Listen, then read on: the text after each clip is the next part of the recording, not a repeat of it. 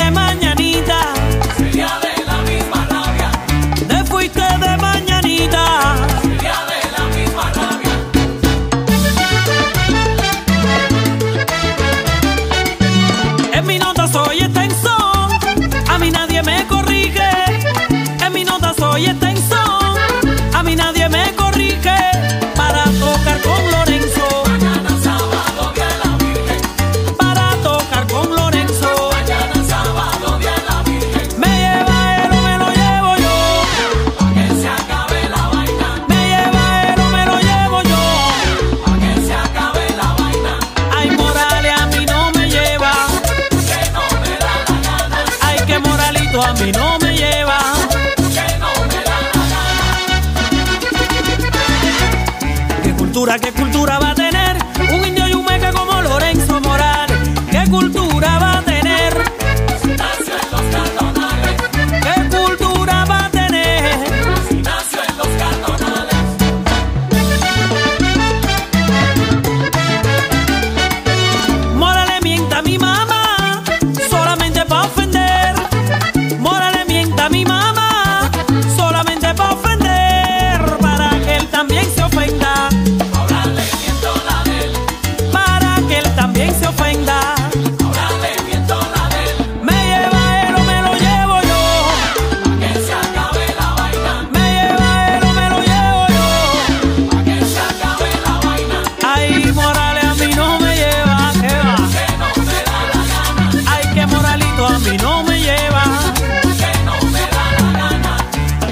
Moralito se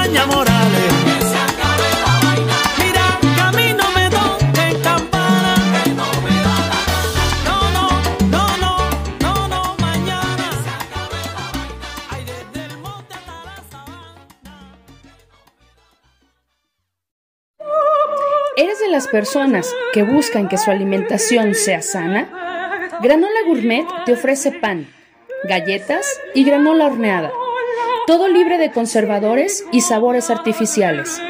Con ellos encuentras postres tradicionales y veganos.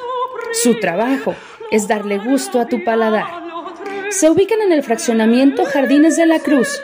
Llámales 3310 95 41 94 te encantarán. Hola maestro, ¿cómo estamos? Muy bien, buenas calurosas tardes. Muy calurosas. Bueno, ya entramos en el equinoccio de la primavera. Ya. Ya estamos en plena primavera, el sol brilla tremendo. La vida eh, florece. La vida florece. Por las calles hay muchísimas flores ya que nos eh, embellecen la mirada. Y hay que poner en, en, en práctica lo que nos dice nuestro amigo Guillermo Rodríguez de Flores y Colores. De Que es que México. pongamos atención cuando vamos caminando por las calles y observemos cada belleza que la naturaleza nos regala. Yo podría hacer un comentario. Ahorita que veníamos, nosotros nos trasladamos en moto por la ciudad.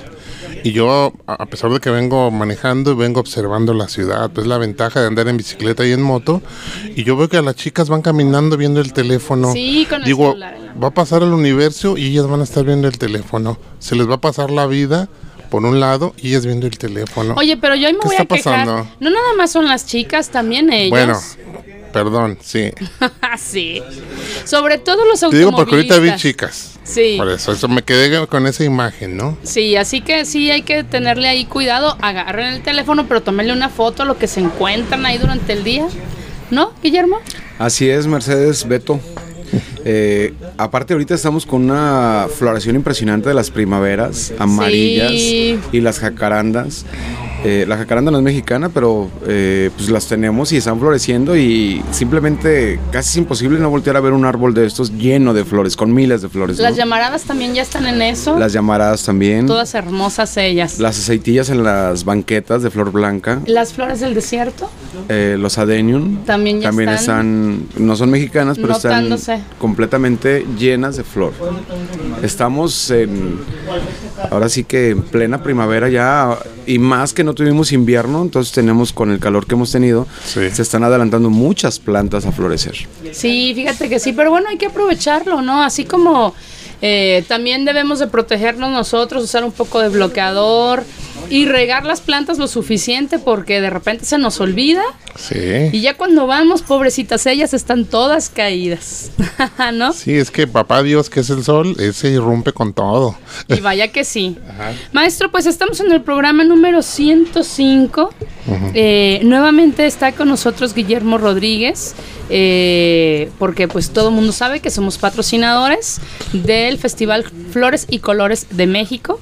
Entonces ya tenemos en puerta la, la decimocuarta edición. La decimocuarta edición y la decimoquinta edición y la colaboración con el Museo El Globo, Museo de dedicado a los niños. De ni- Ajá. Y también tendremos colaboración con el Museo Trompo Mágico. Entonces viene mucho y otra colaboración. Esto es algo que apenas lo van a saber ahora por la radio. A ver, a ver, Los a ver. compañeros que estén escuchando. Tenemos ya reunión hoy con el municipio de Chapala y Ajijic junto con Tonalá. Vamos a hacer algo con ellos. Entonces viene bastante, bastante trabajo. Chicos, nos vamos a hacer internacionales, Sí. ¿no? pues nuestro invitado del día de hoy está por llegar. Se perdió. Anda, anda perdido por las calles del centro, del barrio chino de la ciudad. Le vamos a arreglar un, dire- un directorio telefónico de los de antes. Eh, Es que como dice, no, de la calzada para allá, de la calzada para acá, pero él es de López Mateos para allá nada más, ¿no? Ah, ok. Casi no, sí se pierde uno de repente Sí, cuando no está sí, sí. acostumbrado a Pero bueno, esperemos, algunas zonas. Si vemos que pasan unos minutos y no, pues le vamos a volver a llamar y vamos a, a que nos Alerta Amber, verde, alerta Amber verde de plantas, ¿no? Estamos esperando a Luis Ángel Aceves de Vivero Los Robles, pero esperemos que ya no tarde mucho. El día de hoy el tema va a estar muy, muy interesante porque estas plantas de las que vamos a hablar el día de hoy fueron algunas de las que se pusieron muy de moda ahora con esto en la pandemia, ¿no? Aparte de que a la gente nos dio por hacer huertos en casa para tener ahí eh, lo necesario que pudiéramos necesitar para las comidas, pues las suculentas, no bueno, se fueron en auge. Fíjate que eh, suculenta puede ser un sustantivo o un adjetivo. Claro, Porque el sustantivo es como planta, ¿no? Y como adjetivo, porque yo me pongo a decir, no, eso está suculento. oh my god. Mm, Bueno, por ahí está nuestra queridísima Citlali Mayorga. Eh, y ella es una Que viene sucule- suculentemente es- vestida. Viene suculentemente vestida y le pusimos el, el apodo, se puede decir. Sí. Sobrenombre. De- el sobrenombre de. Epíteto. Sí, de que es una. eh, que vería cante. Ay, Dios. Sí. Entonces, ah, una vez fue muy divertido eso de andar poniéndonos apodos Apodos. de plantas, ¿no? ¿Qué, Entonces, qué planta te tocaría hacer? yo sería un pinche pasote. ¿Por amargo o por qué? No, porque le da sabor a la comida. Ah, me voy a bueno. Y aparte quita las lombrices. Ay, caramba. Pues Guillermo, de una vez venos platicando. Tenemos en puerta el siguiente festival. En el mes de abril estamos a escasos 15 días pasadito. Sí, 15 días prácticamente y va a ser, por supuesto, en el Parque Metropolitano de Guadalajara. Este año, muchos dicen, es que no se cuenta la- el año de pandemia. No, sí. Hace, Claro seis sí. hace seis años se empezó el primer festival en Semana Santa en el Parque Agua Azul. Tenía otro nombre y ahora es la decimocuarta edición. Tenemos 50 espacios de participación de viveros, entre ellos pues Vivero Los Robles que está invitado hoy al programa. Y pues es maravilloso porque también se retoma el festival de en León, Guanajuato, conjunto con la Feria de la Primavera de León, Guanajuato. Eh, hace dos años se canceló ese, ese evento y nos vamos para León a finales de abril. ¡Wow! 29, 30 de abril y primero de mayo en la calzada eh, de León, Guanajuato, y vamos a estar participando. Tenemos eh, ahora con el Festival de Semana Santa, eh, pues una expectativa muy, muy grande, ya que el Parque Metropolitano tiene muchísimos visitantes naturales, más toda la gente que normalmente viene en los de Semana Santa, que vienen gente, sobre todo de Tepic, Zacatecas, Aguascalientes, a buscar proveedores de mayoreo. Exclusivo. ¿A eso viene? A eso, a eso vienen exclusivamente. Entonces es algo muy bueno para todos los que van a participar en este festival, de que no nomás es la gente que se acerca a comprar una planta para su casa, sino que pueden también acceder a tener clientes de mayoreo, ¿no? Chicos, pues hay que ir todos guapos a ese festival porque pinta para estar muy bien. Así ¿No? es, y hay mucha expectativa. eh, en esta ocasión, pues vamos a tener un megatoldo de 18 metros por 25 y se complementará el festival con toldos de 6 por 6 para la comunidad de todos los visitantes y también de todos los participantes. Sí, porque también los que andamos ahí de visitantes merecemos una sombrita de vez en cuando porque vas caminando y no sientes, pero te detienes y ya estás hasta bronceado, ¿no? Sí, es un espacio muy, muy digno, muy abierto, el, el Parque Metropolitano. Pero ahorita que en tiempo de sol, pues el sol pega con, con ganas, ¿no? Yo me bronceo más en los festivales que cuando voy a la playa, porque de por sí no voy a la playa y cuando voy a la playa me la paso en la sombrita, no, ni me asoleo nada, ¿no? Sí. Pues nosotros te podremos invitar a los balnearios en Juanacatlán. ¿Dónde queda ese rancho? Allá. Ah, te suena, te suena. Casa de Teja, profe. Casa de Teja. Casa de Teja, municipio de Juanacatlán, Jalisco.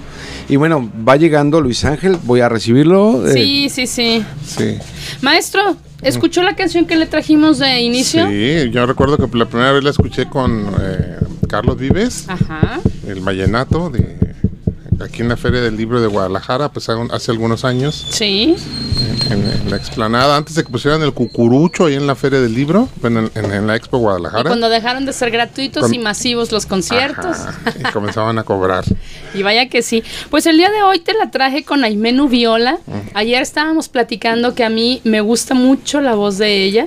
Entonces me encontré, la verdad es que fue una sorpresa. Yo no conocía esta versión. Dije, ah, pues se la guardamos al maestro para el siguiente martes. De lujo. Así que, y por ahí te traigo otra sorpresita también. Eh, bueno, dos que creo que te van a gustar bastante, pero vamos a saludar a nuestro invitado que ya por fin llegó, fue a conocer todo el Parque Rojo y no sé hasta dónde llegó. ¿Cómo estás, Luis Ángel? Hola, bien, bien, gracias. Aquí, aquí estamos. Este, muchas gracias por, por invitarnos en esta ocasión con ustedes. No, al contrario, un honor porque nos vas a hablar de unas plantas que como su nombre lo dice son suculentas. Suculentas. ¿Cierto? Sí, sí, sí, sí. Vamos Claro a, que sí. a- a iniciar primero un poquito de tu historia, Luis Ángel. ¿Cuánto tiempo tienes tú dentro de este maravilloso mundo de las plantas? Pues mira, nosotros tenemos aproximadamente unos ocho años ya este produciendo plantas. Nosotros nos dedicamos a pues a la venta de plantas. Tenemos un vivero que como ya saben se llama Los Robles. Vivero Los Robles, que Y te están echando porras, ¿eh? tus Sí, compañeros. es lo que, lo que estaba viendo, muchas gracias. Entonces nosotros empezamos con un negocio de vender plantas de flor y pues todo lo que se vende en un vivero, ¿no? Y ya de repente recuerdo que en una ocasión pasó un vendedor a dejarnos una cajita de plantas suculentas, que muchos la- las conocen como las latacactus. Entonces, pues al ver las plantas, pues nos gustaron mucho, ¿no? Sí. Y empezamos a, a ver cómo funcionaban. Por ahí recuerdo una vez que pateé una, una planta caminando y, y se quebró una ramita y, y a los días vi que le estaba saliendo raíz sin, sin, este, sin haberla plantado en la tierra, era solita. Entonces ya después vi que por hojita y así, este, poco a poco nos fuimos adentrando en, en este mundo y llegamos al punto donde pues ya prácticamente eh, en aquel tiempo, hace como unos seis años, ya el viverito en el que estábamos ya eran puras suculentas, ¿verdad? Ya ¿En no había otras plantas, ¿eh? Y ya eran suculentas y cactus que también en aquel tiempo queríamos empezar a producir. Y ya llegó el tiempo que nos cambiamos a otro lugar más grande y ahí pues creció el volumen de producción, pero ya también de otras plantas como eh, malvas, gazanias, plantas de jardinería, ahorita cempasúchil y pues ya las suculentas, ¿no? Entonces eso es más o menos como nosotros empezamos y nos empezamos a ser conocidos entre, entre los viveros y todo eso. Y, y ahorita pues nos dedicamos a las suculentas y también a otras plantas. Oye, y a ver, dos preguntas. ¿Quién está involucrado? Aparte de ti, ¿tú, ¿es tu familia o tienes Sí. empleados o qué? Eh, eh, empezamos mi papá y yo y ya después este, fuimos agregando, eh, contratando gente y ahorita también ya se sumó mi hermano. Entonces ahorita es mi papá, un hermano y yo y ahorita son dos personas las que, las que trabajan también con nosotros. Órale. Sí. Oye, y en esto que dices que se empezaron a dar a conocer, ¿y, y qué tan qué tan bueno, qué tan malo fue? Hubo esas típicas envidias de, ay, o sea, también que estábamos sin otro vivero, llegan estos con una muy buena mano y empiezan a producir todo. ¿O te recibieron bien? Sí. ¿Qué, qué No. tal se llevan entre viveristas? Es que de, de- de principio este eh, casi no había muchos quienes producían suculentas. Estaba uno de Den Maya que muchos lo conocen. Él ya, ya, ya estaba empezando. Y luego otra persona, don Juan también, Juan Álvarez. Y entre esos nosotros, creo que había también otra persona allá en Santa Lucía que también ya estaba empezando a producir. Y los de Puebla, que esos siempre han sido los que han metido mucha planta aquí en Guadalajara. ¿Ah, sí? Entonces, este, recuerdo que ahí antes iba mucho con nosotros también un vivero que se hizo muy conocido, Terra Verde, Jesús Amarillas, él iba también mucho con nosotros y entre muchos viveristas ahí llegaban con nosotros, ahí nos empezamos a hacer conocidos, no sé por qué, ¿da?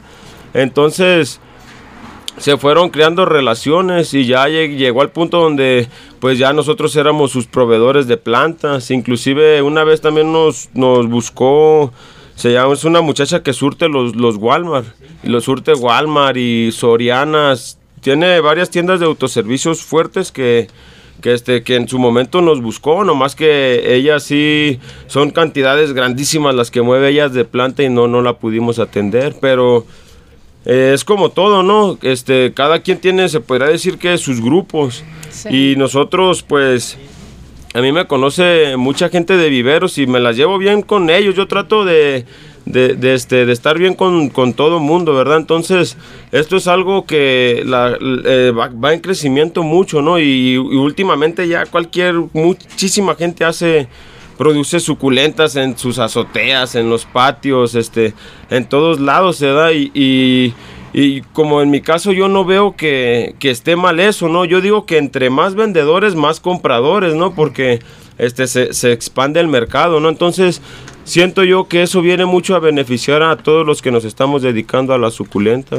Pues mira cómo la vida, o sea, un, un- un accidente de pasar que Memo conoce algunos de esos accidentes donde pasas y le arrancas la mitad a la pobre planta. La tiras. dice. O sea, ¿cómo, ¿cómo ese accidente los fue llevando a ser ya tan, tan buenos? Porque yo me imagino que tienen muy buena mano para esta producción, ¿no? Es el efecto mariposa. Dice, si viajes al pasado no toques nada. Sí, por favor, no respires. No, y eso que es muy importante, entre más, más productores de plantas, más compradores, mucha gente dice, ah, pues es un vivero así, ah, las suculentas. Pero todo lo que implica el abrir un espacio de reproducción de, de plantas, que mucha gente no lo voltea a ver, que se vuelve empleos también. Claro. Es algo grandísimo de que nos hace falta más empleos y mucha gente, como decimos, en la pandemia encontró algo nuevo que a lo mejor no había volteado a ver el de empezar a cultivar plantas, ya sean comestibles, suculentas, lo que sea. La pandemia creo que sí ha dejado cosas malas, pero nos ha dejado muchísimas cosas buenas. Eh, sobre todo en el aspecto de las plantas. Y otra cosa, entre más gente compra, más reproduce, tenemos más verde en nuestra ciudad. Claro. Es algo sumamente importante de- y de una u otra forma ayudamos a que el oxígeno también sea mejor. Sí.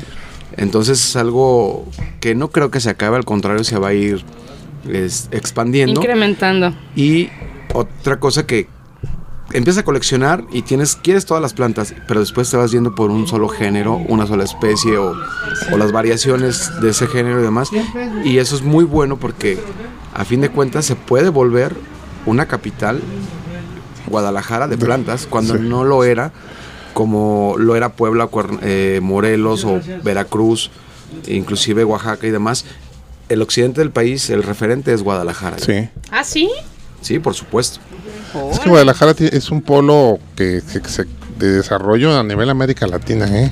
Sí. Por Sí, supuesto. claro. Guadalajara Sí. pone moda en muebles, Ah, en moda, en joyería y ahora en plantas. En plantas. y ahora en plantas. por Plantas, sí, porque aquí sí hay, sí hay muchos productores que, que este que ya están mandando plantas inclusive a otros estados. Eh, supe de un caso de un una persona que se dedica a los árboles y, y hace muy poco envió una carga grande de árboles de pirula allá a Cuautla, Cua- a, a- a Cuautla donde se puede decir que Cuautla y Cuernavacas es el lugar donde se distribuye toda la planta, ¿no? Ahí hacen bastante planta, muchísima, y de ahí mandan para todos los estados. Y también en México, en México, en Atlacomulco, hacen mucha planta de flor. Pero a referente a lo que tú decías que Guadalajara se está haciendo como que un referente, sí, la verdad yo, yo sí, sí digo que eso está, es- está pasando. Pues a mí me da muchísimo gusto eso, porque quiere decir entonces que este tipo de festivales va a crecer. Claro que sí. Hace seis años empezamos con 10 vendedores. Ahora eh, en esta edición son 50 los espacios, pero en Expo Guadalajara fueron 68. Sí. Y recuerda una cosa, hay festivales especializados que son muy bonitos y es muy agradable ir a ver Un solo eh, tipo. un solo tipo de o géneros de, de plantas, pero el Festival de Flores y Colores de México es el único en su tipo a nivel nacional donde incluye carnívoras, eh, suculentas, cactáceas. Bueno, las cactáceas son parte de las suculentas. Incluye orquídeas, plantas de jardín, árboles frutales. Incluye todo. Insumos. Insumos y demás. Sí. Y pues bueno, aquí una pregunta para ti, Luis. Eh, ¿Cuántas especies aproximadamente reproducen ustedes? No las hemos contado, pero sí, yo pienso unas, a lo mejor unas 200. 200 Eh, especies. Y estamos ahorita pues ya con esto que se está viendo que ya pues están saliendo muchas plantas. Este pues estamos tratando de ya sumar pues más plantas, ¿no? Pero eso implica pues no es fácil, o sea, uno dice, "No, pues este ¿Cuántas variedades? No, pues tengo 50, pero para a lo mejor tener 50 variedades ocupas tener bastante planta madre, ¿no? O sea, tan solo de una sola especie, porque un decir, si te piden mm, 200 plantas de una especie, pues ocupas tener, no sé, a lo mejor unas 20 plantas madres ya de algo de edad para que te, dé- que te den los cortes o, o ya sea si produces por hoja, dependiendo, ¿no? O sea, para tener una sola especie ocupas tener bastante planta madre, ¿no? Que es nuestro caso, porque a nosotros nos buscan y nos dicen, no, pues tienes eh, 100 de esta y nosotros tenemos que tener la cantidad que nos piden, ¿verdad? Porque si no la tienes, pues el cliente le tiene, busca por otros lugares, ¿no? Sí, sí, es Entonces por eso digo que no, no es tan fácil, pero sí estamos sumando, sí estamos tratando ahorita de ya ir este metiendo más variedades de esas que les llaman híbridos, que caránculas y todo eso, ya estamos empezando a, a ir metiendo de esas variedades. Que es algo muy divertido. Me imagino que te ha pasado que, por ejemplo, ponemos Roberto Garay, ¿no? Me ha tocado de que tiene 200, 300 especies en su mesa, diferentes. Y luego le pregunta, ¿nomás trajiste eso? Y dices, Pues, Sí. así, ya me imagino en el vivero, ¿no? Tienen 200 suculentas diferentes y te ha pasado eso que te dice, ¿y nomás tienen eso? Sí, sí, sí, claro. que pasó? sí. ¿Cómo? Ah, ustedes disculpen, es que Eh, los el clientes es- no sabemos esa parte. Sientes que el estómago se te aprieta así de que... Imagínate, o también me ha pasado con las orquídeas. Eh, tenemos 50 especies. Ah, no, quieren las inalcanzables, ¿no? Que no se pueden cultivar. Este. O así, "Oye, ¿por qué no tienes hoy nada, no? O, o en el festival, uy, qué poquitas plantas trajeron. Si sumáramos las especies que hay entre todos, tendríamos más de 2000 especies en un solo sí lugar. te ¿no? creo, sí te es creo. algo fabuloso. Oye, vamos a escuchar un poquitito más de música. Eh, porque aquí se trata también de escuchar música. Entonces, esta es otra sorpresita las que le trajimos al maestro. Hoy, hoy trajimos versiones de cumbia a salsa. A ver qué te parece. ¿Sale? Vamos a escuchar. salsa con sabor dominicano.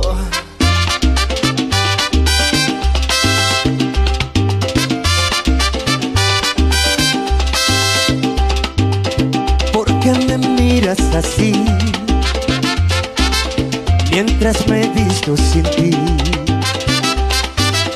Recuerda bien este cuerpo que fue tuyo a placer para amar y engañar. Ya no te mojes los labios, ni me insinúes tus ganas. Eres tan bella y sensual que no sé si me iré ahora o mejor después. Y yo que te deseo a morir, que importa esta es la última vez.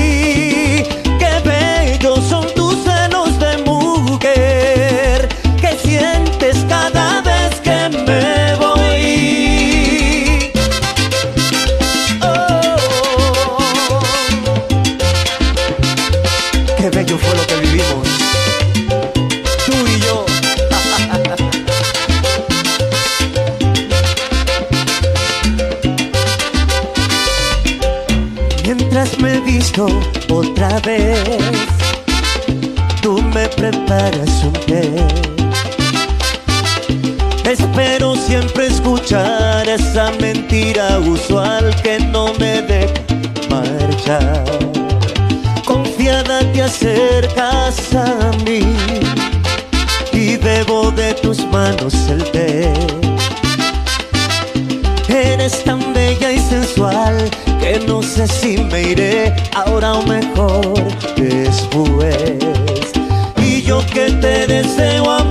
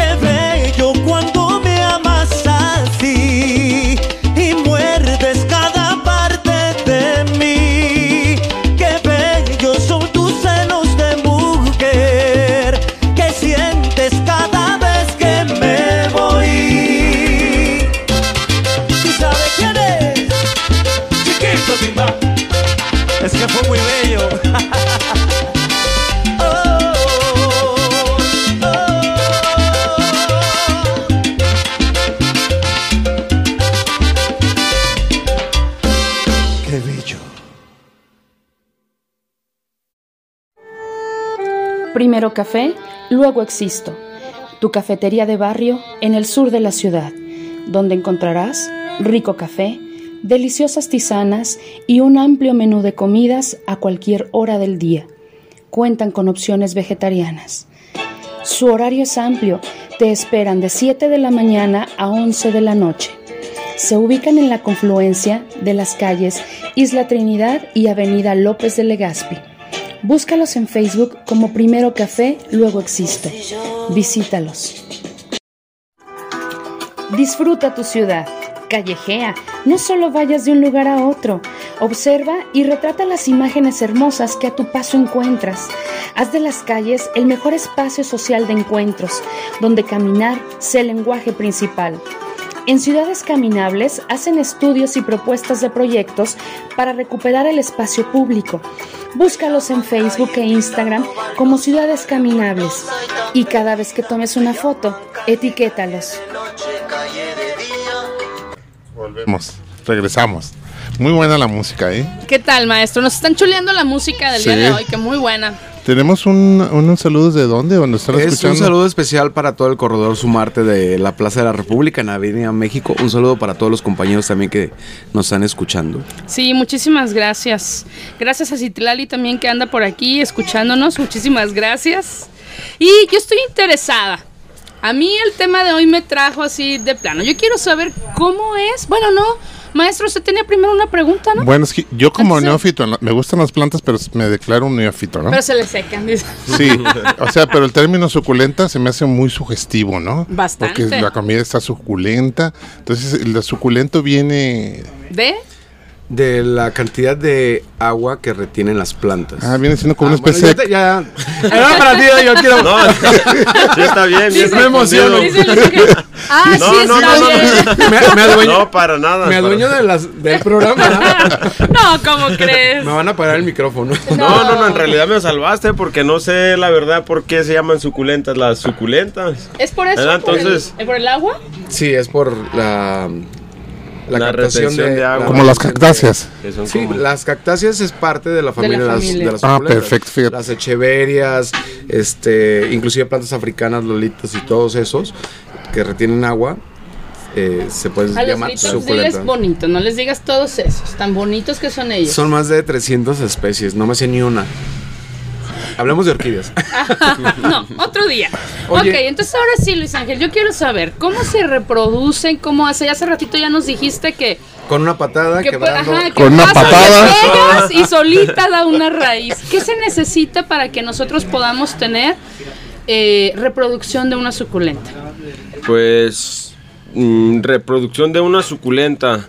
Pues principalmente yo pienso que si quieres producir, este, si te quieres dedicar a producir suculentas, lo principal es que necesitas una cierta disciplina, ¿no? Porque aunque sea muy sencillo y se vean fácil y todo eso, todo requiere un cierto proceso que se necesita un cierto cuidado.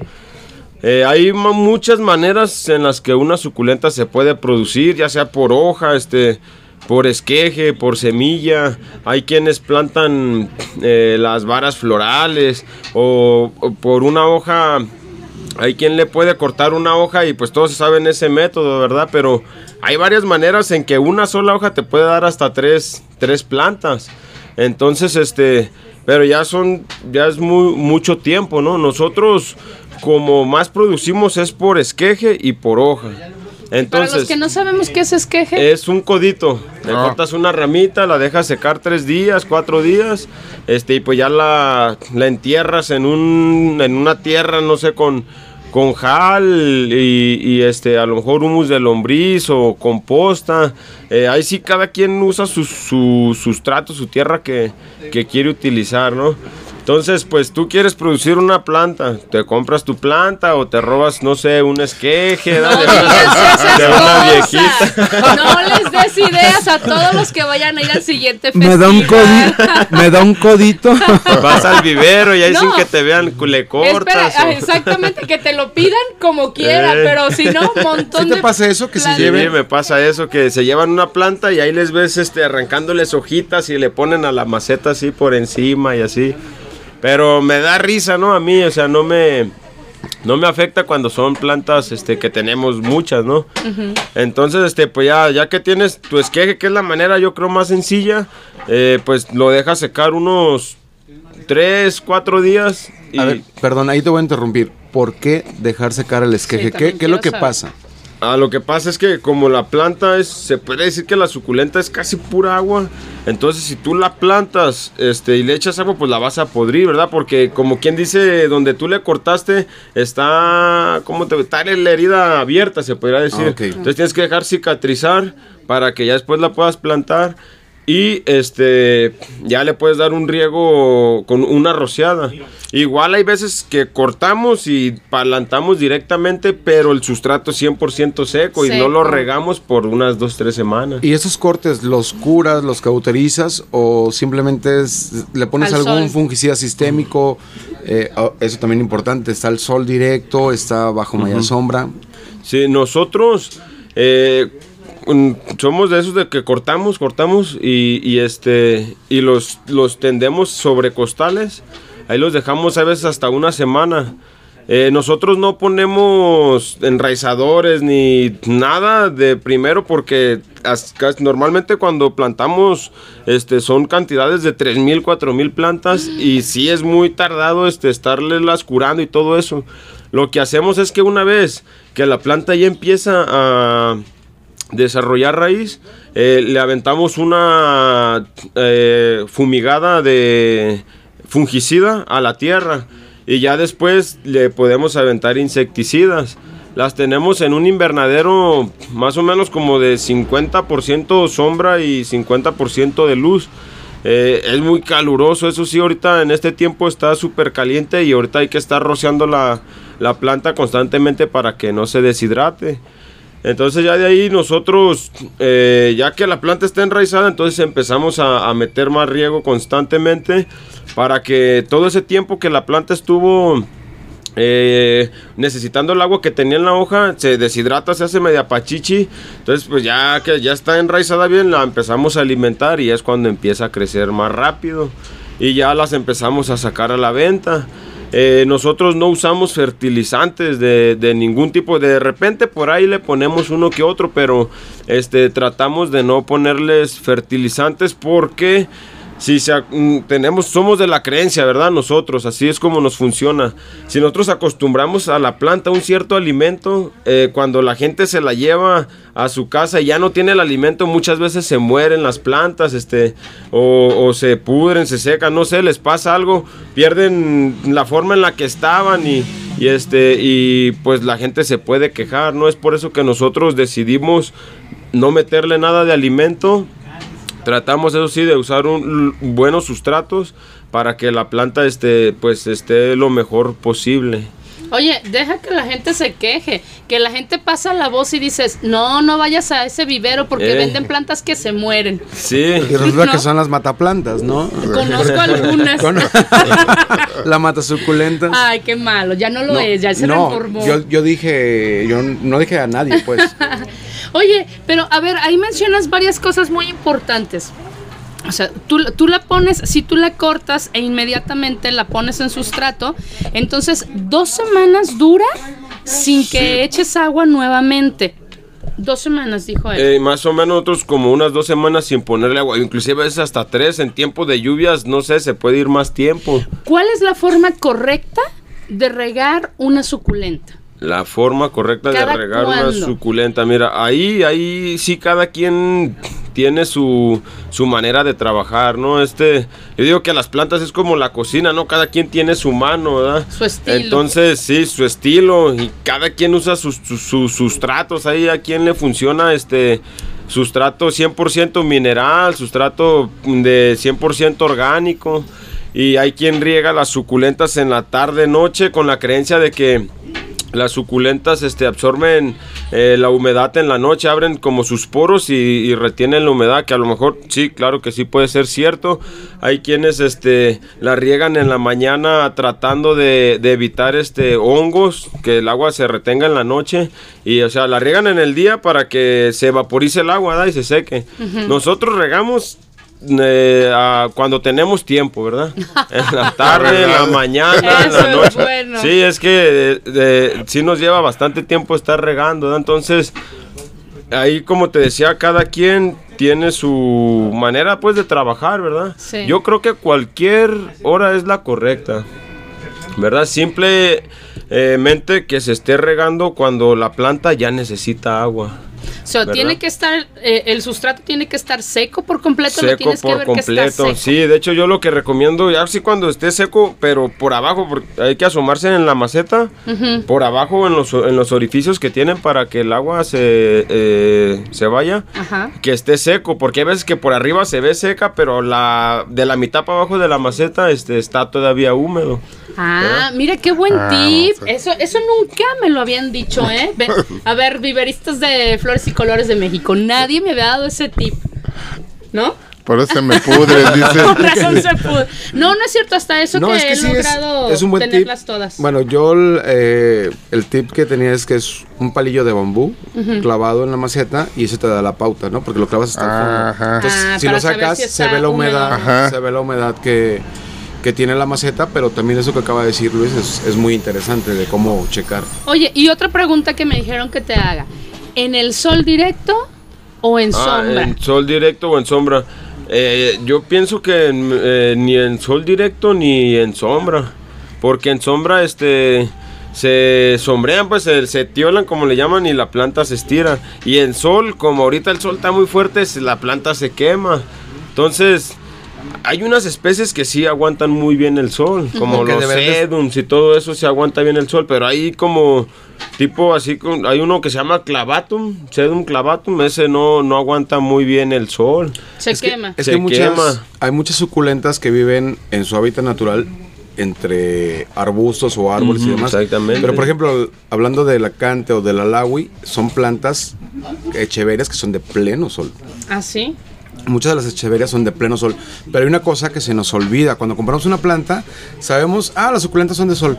La compras del vivero, te la llevas y la pones en el pleno En sol. el rayo del Y sol. en el primer momento se te muere. El primer día, los dos días la, la quemas.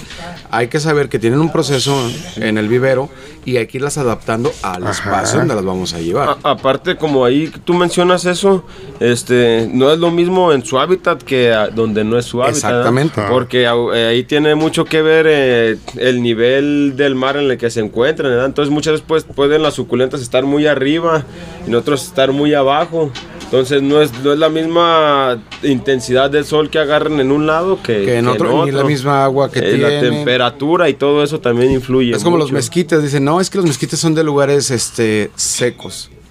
Pues a lo mejor arriba se ve seco, pero abajo, donde están sus raíces, Hay están agua. los, hay muchísima agua. Quiero yo creer que las raíces de los mezquites van hacia abajo. los ¿no? mantos freáticos, Completamente sí, los- dire- dirigidas hacia Sí, abajo. pero ves que al metro y medio ya, ya encuentran agua. Entonces arriba parece semidesértico, pero muy, muy Hasta pronto el agua. Está el agua. Entonces hay que ver todo eso de que no es que se me quemó y era de sol. Pues también yo si me quedo en el sol también me quemo, ¿no? Sí. Eh, claro. A ver, entonces haciendo como un pequeño recuento, podemos comenzar de un esqueje. Eh, lo dejamos dos eh, semanas más o menos a No, que esté. mm, si lo vas a plantar directamente, o sea, si cortas y plantas unas dos semanas sin regar. Ah, es cierto. Pero ya este, si lo cortas y lo dejas cicatrizar unos cuatro días, este, en cuanto lo plantes le puedes dar una eh, rociada a la tierra como para que esté media fresquecita, Ah, ¿verdad? Entonces, Ah, a ver, perdón, de eso me, me preguntaron también. Es, o sea, una suculenta se riega echándole el agua así, o sea, un, en un, de una tinaja directo o con un rociador. Atomizador. Ajá. ah, no una suculenta, ya cuando, o sea, cuando ya está bien la planta, bien enraizada y todo, si hay que regarla bien, o sea, Ah, puedes con la manguera o, o- el chiste es que sí las raíces también se alimenten de agua, Ah, o sea, que bien, hasta si se puede que escurra, que escurra. Pero imagino agua. que cuando son los esquejes pequeños o las plántulas de una hoja, si le aventas la manguera, vas a hacer un relajo con las, las sacas del sustrato, Ah, ¿no? sí, por sí, eso claro. es que utilizan. Con el- cariño. por eso es que Eh, utilizan unas le llaman un cebollín, una cebolla que le ponen a la manguera y suelta como si fuera regadera. Como Ah, tipo- Entonces, es, agua que, que no caiga de golpe porque si no vamos a, vamos a sacarla del sustrato. ¿no? Exactamente, vas a hacer agujero en la, en la Ah, tierra. ok, ok. Ah, eso, Entonces, eso- ahí es- es que, un desorden. o sea, parece que no, pero te vas tú muy emocionado de haber comprado tu planta y llegas a la casa y empiezan los problemas, ¿no? dices, ¿qué me dijo? ¿Cuándo lo tengo que regar? ¿En dónde lo voy a poner? Entonces, este tipo de tips, qué importantes son para los que estamos iniciando, que no nos dedicamos a la venta ni a producir masivo, sino que te quieres dar como ese pequeño lujo, ¿no? De saber si puedes sacar otra de esa que te gusta tanto. Una cosa importante que dijiste de las varas florales. ¿Por qué de las varas Ah, florales? sí. En Raisan hay suculentas sí? que este, el tallo es- son suculentas grandes que la vara floral es un tallo grueso. Entonces, pues la dejas. Inclusive esa, ese tallo muchas veces suelta hojitas. Sí. Esas hojitas se las quitas y son las que más rápido sueltan un hijuelo. Entonces se las puedes quitar, le cortas y la plantas. En una ocasión hubo una vez que de puro, de puro este, como curiosidad, porque bueno, no- yo no soy ingeniero ni biólogo, este, nada ni mucho menos. Yo he aprendido a base de, de práctica. Y hubo una vara floral que le corté y saqué como cuatro de esa misma vara y las cuatro pegaron. Te dan como una cornilla de, de planta.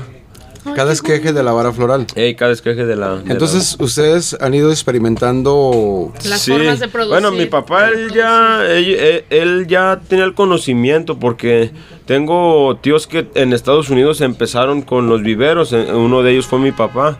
Y ahí ellos, allá hay- también es la suculenta, es como está muy de moda y esa planta tiene muchísimo tiempo allá que, que se ha trabajado y ellos ya de ahí ya traían el conocimiento. Pero este, yo sí he aprendido así a ir viendo, ir experimentando y escuchando lo que otros compañeros de repente me comparten y así. ¿Cuál es la suculenta que tiene el proceso más lento para sacar una planta desde su hoja o de su, de su esqueje a la venta? ¿Cuál es la que dices tú? Esta ay, Se dura. tardó mucho. se tardó medio año para sacarla a la venta. Eh, no, pues este, ¿O en cuánto tiempo? O sea, Pues nosotros como ahorita estamos empezando a producir la planta cante y pensábamos que era algo difícil, pero nos estamos dando cuenta que no. En una ocasión este eh, aventamos semillas y sí, la semilla es muy tardada. De la lagui, la, la lagui se da por hoja, también es tardada. Y pensábamos que era las lagui, las, las cante, igual los híbridos que están saliendo ahorita, pensábamos que eran muy tardados, pero no. Entonces ahorita sí una planta que yo te diga que así que muy muy tardada no, no se me viene pues a la mente. por ejemplo, una cante de semilla a una. A sacarla a la venta. A sacarla a la venta, que por lo regular la sacan desde 3 centímetros de Eh, diámetro, no, pues un año, ¿no? Yo pienso un añito. Un año. Ey, ya para que se venda bien. Ah, Ok. O sea que sí pasa mucho tiempo. Sí, por eso de Es hecho muchos- nosotros no nos metemos mucho en esa en esos temas de producir por semilla y todo eso porque este los tienes en los semilleros, luego los tienes que pasar a charolas germinadoras de ya sea de 200 cavidades y de ahí a macetas.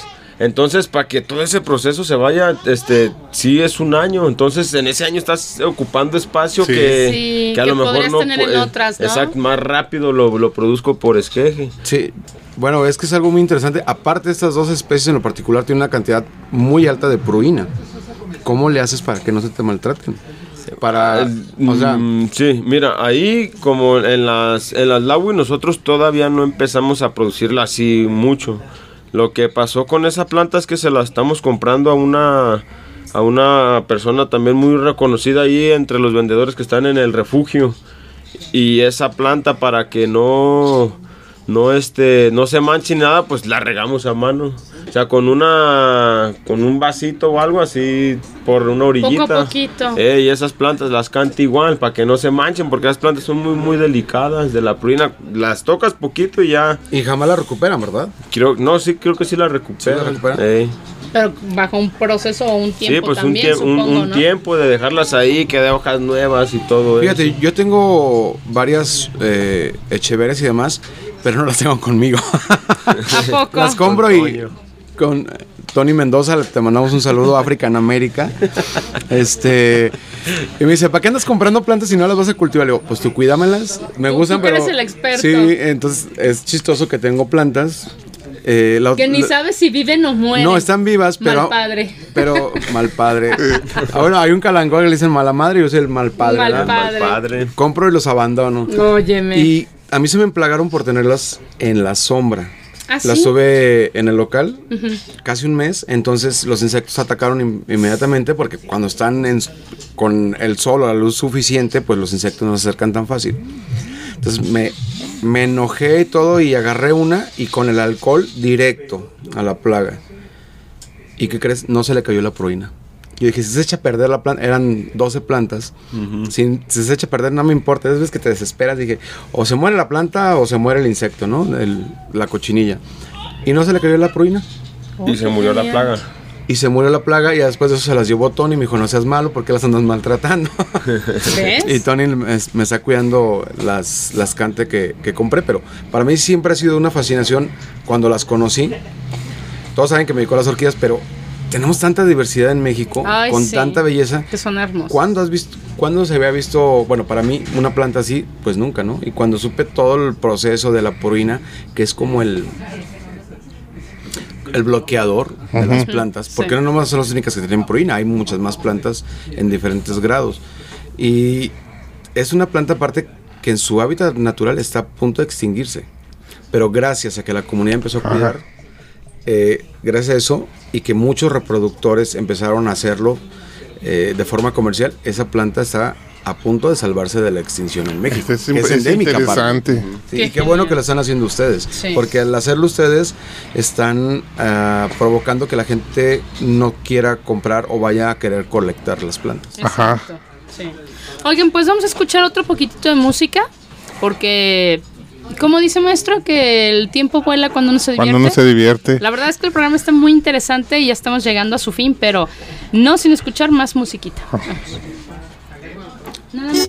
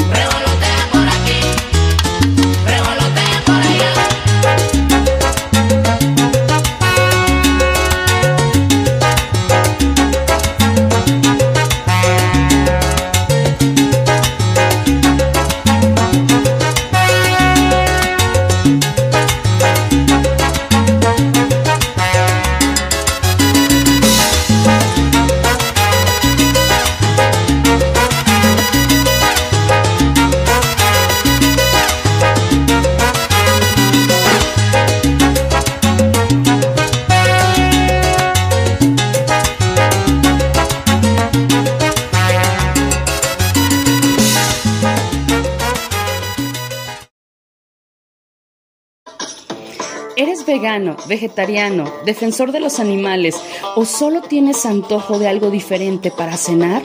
Sin duda, Alimentos Veganos Isis es tu mejor opción. Preparan hamburguesas, hot dogs y taquitos de guisado.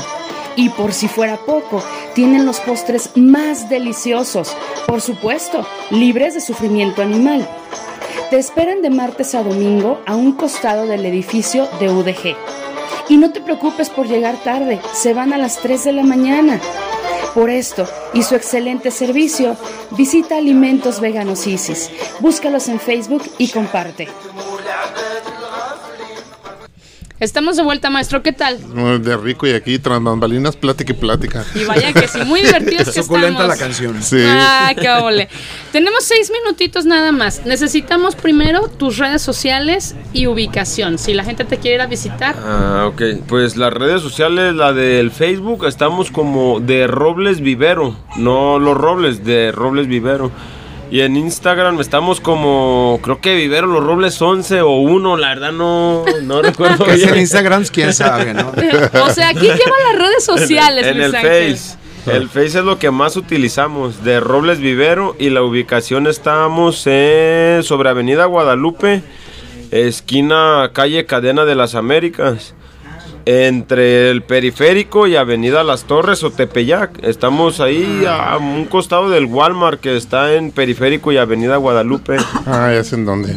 Te vamos a ir a visitar un día de estos. Oye, Sí, sí. ¿cuántos esquejes cortaron hoy para Ahora reproducción? normalmente como unos 2000. 2000. eh. ¿Y cada cuándo haces cortes? Cada semana, yo pienso cada semana, dependiendo cómo se vaya vendiendo, ¿verdad? Ok. A veces cada tercer día, cada 15 días. Como en tiempo de lluvias es cuando como que se para la venta de la suculenta mucho y ya duramos a veces tres semanas sin, sin cortar. Pero hoy cortaron 2000 esquejes. Sí, de Al- hecho en este tiempo tenemos que estar cortando muy continuamente porque ya viene el 10 de mayo y el 10 de mayo es cuando se vende Deja del 10 de bastante. mayo, ya viene el Festival de Flores y Colores. Eh, también. Deja de eso. supuesto. Bueno, es que ahí se van a ir a surtir para el 10 de mayo. Oye, Y- oye, nos decías que tu planta más fuerte ahorita, la suculenta. Sí. ¿Y los precios? ¿Cómo Los cuánto precios dinero de la tenemos que llevar? suculenta. ¿Desde cuánto? Vale una planta de menudeo desde los 15 pesos y por ¿Medida? ¿Medida de 15 ahí de pesos? 2.5 pulgadas. Es la macetita cuadrada, La cuadrada. Ajá. Ok. muy conocida. Ok. Esa nos sal- le, le cuesta 15 pesos de menudeo y ya de ahí se va una maceta de 4 pulgadas, maceta redonda en 25 pesos. Luego se va maceta de 6 pulgadas en 70 pesos. 8 pulgadas está en 150 pesos. Y de mayoreo, este, ¿qué tanto hay de... De De variación. margen, de mayoreo, de 40 plantas en adelante, la de la de 15 pesos está en 10 y ya si se llevan de 200 plantas en adelante está en 8 pesos. La de 4 pulgadas en 20 de 40 a 200 y 16 de 200 en adelante. Quiero 200 plantas. Ven, ven nomás, o sea... El ¿cómo? espacio. El espacio Bueno, hay. de las chiquitas sí tengo dónde ponerlas. La- Maestro, ¿las puedo pedir? La azotea, ¿no? claro. Sí, por supuesto. No, eso es maravilloso, por eso me gusta eh, todo esto de, de los viveros y demás. ¿Cómo puede variar un precio de una planta a 40? Que 40 no son muchas realmente. No, obviamente no. 200 tampoco. Yo siempre les digo, siempre hay espacio para una más y nunca son suficientes. Claro. Entonces, eh, pero aparte de, estamos hablando pues de, de la reproducción de suculentas, este, ¿qué nos vas a tener nuevo para el festival? Sí. Para el festival, eh, ahorita estamos haciendo mucho colgante de delfín, collar de rubí, ceropegias, este, tradescantias. A ver, a ver, eh, mejor dinos, el rosario, el, Sí, Eh, traducido en Rosario. español, por Rosario variegado también ya tenemos bastante. se ha puesto muy de moda ese, ¿no? Sí, muy muy de moda y sí ya tenemos bastante, unos mil yo pienso ya hay para vender, para ya ahora sí ya vender bien de mayoreo. Este, garritas de oso que también ya tenemos bastante. Que se puso de moda Que hace- también, hace dos años, toda la gente quería. sí, toda la gente. Y que, y- y que hay quien dice que es un nopalito. eh, Piensan que es un nopalito hinchado. Sí, pobrecillos. Es- sí, este. Corazoncitos, o cómo le llaman a esta que también colga. Ey, cuelga? dos corazones en un hilo también. Ay, y hay cosillas que la verdad no me acuerdo normalmente. de niño. escogemos- Dedos de niño, ese ya casi tampoco lo hacemos. Ese qué? de, de principio, este, sí era muy usado, pero ya después, este, la gente pues dejó de, de consumirlo. ¿Se vuelven moda las plantas? Sí, Una claro planta que sí. se puede De hecho, esa planta decían que era muy buena para los ojos. Y te ponías en los ojos y sentías que te quemaban los Sí, era bueno para dejar ciego. Eh.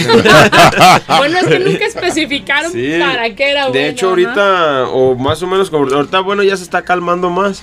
Pero el calancho, el calancho se tiene la creencia que es bueno para el cáncer. Pero Sí. de principio, creo que nomás era una variedad la que supuestamente era buena para el cáncer. Y, y ya llega gente y dice: No, este, este, es, este es para el cáncer y es la mentada mala madre que le llaman. Entonces, descon, la verdad, sí no te puedo asegurar si es bueno para el cáncer o no, pero se ponen Yo de jamás, las plantas. jamás, jamás me, me atrevo a decir algo que no tenga bases científicas decir. Cierto. Porque no sabemos cómo puede reaccionar una planta con una persona. El- Mira, a nosotros y- nos regalaron, nos mandaron una así, pequeñita, pequeñita, que precisamente nos la mandaron que porque era muy buena para el cáncer.